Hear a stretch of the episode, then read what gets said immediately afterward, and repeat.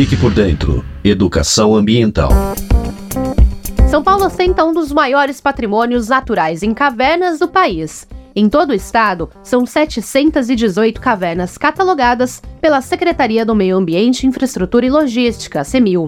Locais como a Caverna do Diabo e as formações do Petar são destinos imperdíveis para o turismo ecológico e de aventura. A Caverna do Diabo, por exemplo, é conhecida como a oitava maravilha do mundo e impressiona com seus salões esculpidos pela ação do vento, da água e do tempo. Localizada na estância turística de Eldorado, ela tem mais de 6 mil metros de extensão, com aproximadamente 700 metros abertos para visitação. Seu curioso nome se deve ao formato do topo da caverna, que se assemelha a um crânio e a luz que penetra formando dois olhos vermelhos. Já o Parque Estadual Turístico do Alto do Ribeiro, Petar, abriga a maior concentração de cavernas do país, totalizando 521, em uma área de 35 mil hectares de Mata Atlântica preservada no sul do estado. Dividido em quatro núcleos, o Petar oferece 12 cavernas abertas ao público, incluindo a Casa da Pedra, que ostenta o maior pórtico de entrada do mundo, com 215 metros de altura.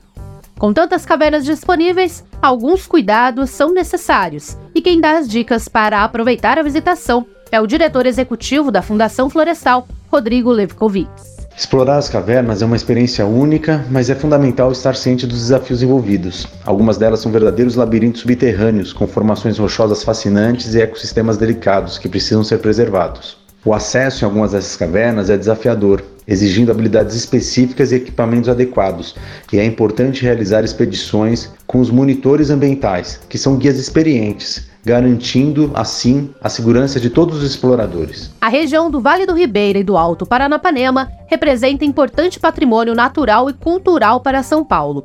Por isso, a CEMIL concilia o interesse pela exploração com a conservação ambiental e o respeito às comunidades locais.